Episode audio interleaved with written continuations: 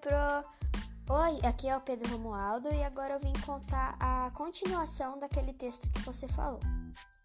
Então, eu fui lá em cima e perguntei para ela: Onde estava o anel? Ela falou: Em cima da escrivania.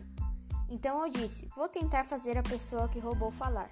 Então fui lá embaixo e gritei: Ei, todo mundo olha aqui.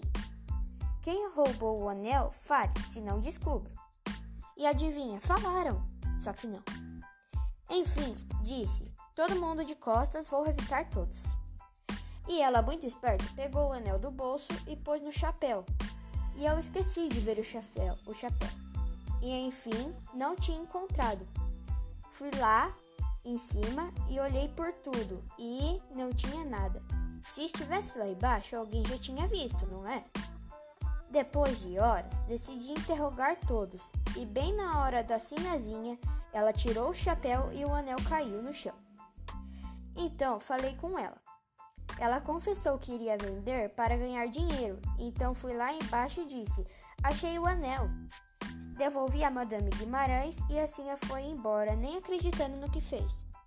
Bom, eu espero que você tenha gostado. Tchau!